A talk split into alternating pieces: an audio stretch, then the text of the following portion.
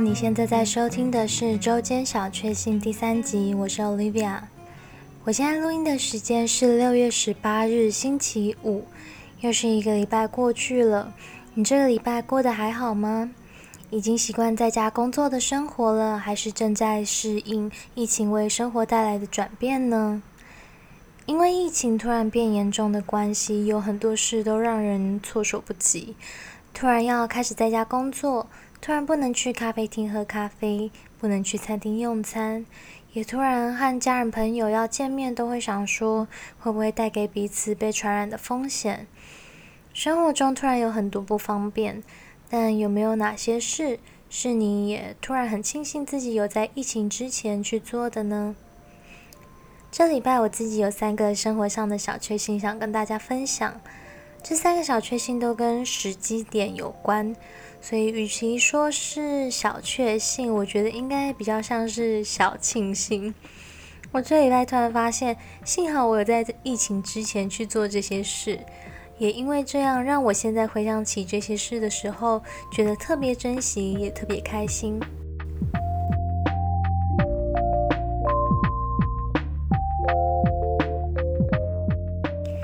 件事呢，就是剪头发。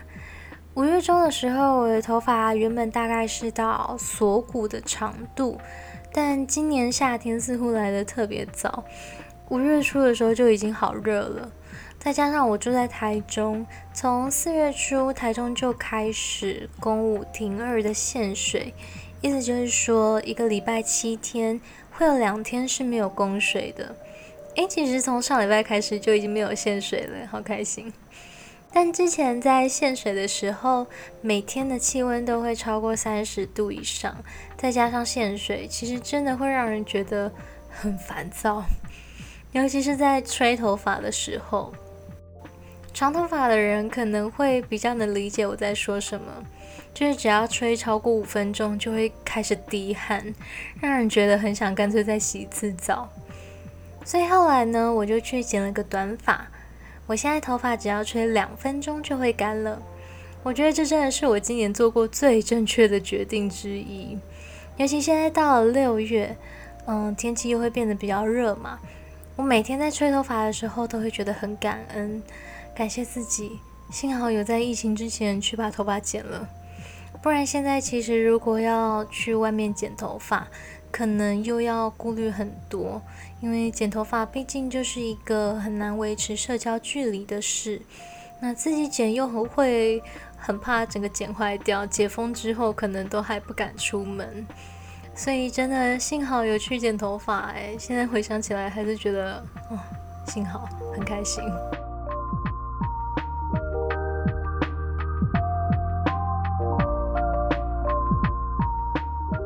第二个小确幸呢，是我新买的微波炉和电锅。在疫情变严重之前呢，我帮家里添购了呃微波炉和电锅。我觉得这大概也可以列入我今年做过最正确的决定前三名。我是一个厨艺不怎么样的人，我最擅长的料理是煎蛋饼跟煮水饺这种 Level One 等级的技能。所以一直以来呢，我都非常依赖 Foodpanda 跟 Uber Eat。即使我现在的租屋处有厨房，但我也只是会用来煎蛋饼啊，或是顶多加热东西。因为太少下厨了，我自己的厨具就只有一个我去年圣诞节交换礼物换到的平底锅。我要加热东西的时候，也都是用平底锅来加热。但我必须说。用平底锅加热东西实在是太不方便了。你不能把食物放上去以后就先离开做自己的事，你要一直看着，注意火的大小，就是会怕食物整个焦掉。吃完东西以后，你还要多洗一个锅子，真的超不方便呢。所以后来我实在受不了了，就先买了微波炉。不买还好，买了之后呢，我家的冷冻库从此就堆满了各种冷冻食品，我就开始狂吃那种。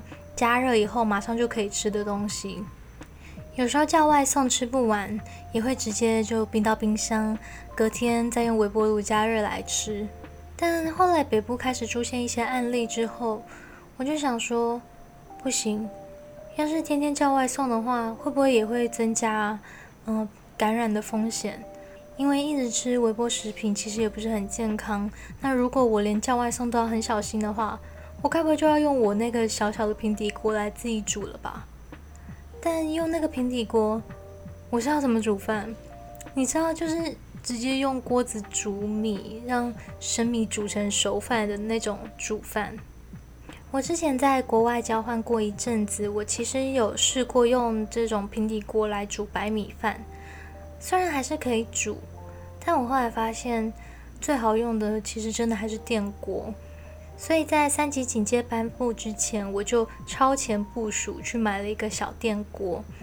那买了之后呢，我每天都觉得自己很有效率，因为只要把食材放进去，加水，然后按钮给它按下去，就可以去做自己的事了。打开电锅以后呢，就可以有煮好的东西吃，不用担心食物会焦掉啊，也不用担心吃不完。因为如果吃不完，我隔天只要再用微波炉加热就可以了。我觉得微波炉跟电锅真的是我做过最棒的投资，投资报酬率好高。我每天用它们的时候都觉得超开心，超有成就感。洗碗还可以少洗一个锅子，真的很适合像我这样的懒人。尤其疫情期间呢，其实会比较常自己煮饭，我就会有一种我现在好像吃的比较健康的那种感觉。那这种自我感觉良好的心理，也成为我每天的小确幸，让我觉得还蛮开心的。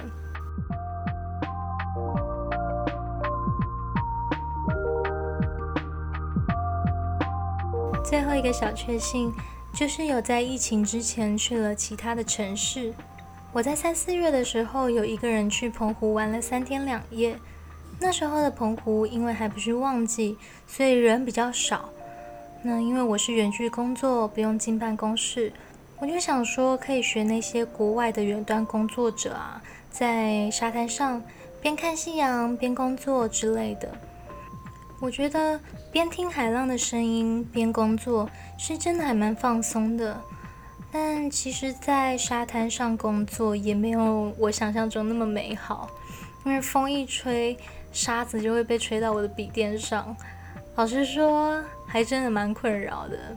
就是，嗯，体验过就好。那在澎湖的时候，我也跟一些之前在澎湖认识的朋友见面。澎湖晚上天气好的时候，可以看到非常多星星，非常明显，整片天空都是星星。你也可以看到地科课本上面说的北斗七星啊之类的东西。那我和我的朋友就一起坐在民宿的门口吃泡面，看满天的星星。现在回想起来，我觉得这些回忆都是很珍贵的小确幸。我在五月初的时候呢，也因为母亲节的关系回北部住了一个多礼拜。那时候有跟家人一起打打麻将，也见了一些好久不见的朋友。回到台中后不到一个礼拜，疫情就突然变严重了。在短短两三个礼拜内，突然就不能想去哪就去哪了，也要尽量避免跨县市移动。现在想起来，或是回去看之前的照片，就觉得幸好我有在疫情变严重之前见到我的家人和朋友。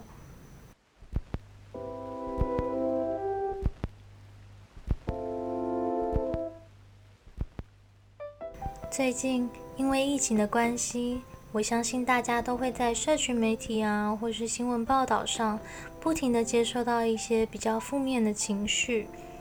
在家里工作，不能去餐厅用餐，甚至连活动范围都会受到限制。这些事也会让我们在无形之中累积了很多压力。但如果生活中可以偶尔有一些小确幸，也许可以让你觉得生活没那么烦闷。你在疫情之前有做了哪些你觉得幸好有去做的事吗？还是说你这礼拜有发现哪些小确幸呢？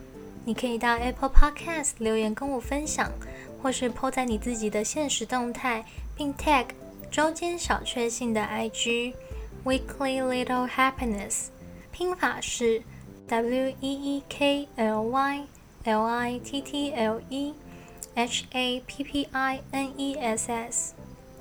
最后，我知道你的时间是非常宝贵的，感谢你花时间收听这个节目。希望我今天分享的这些小确幸有让你会心一笑。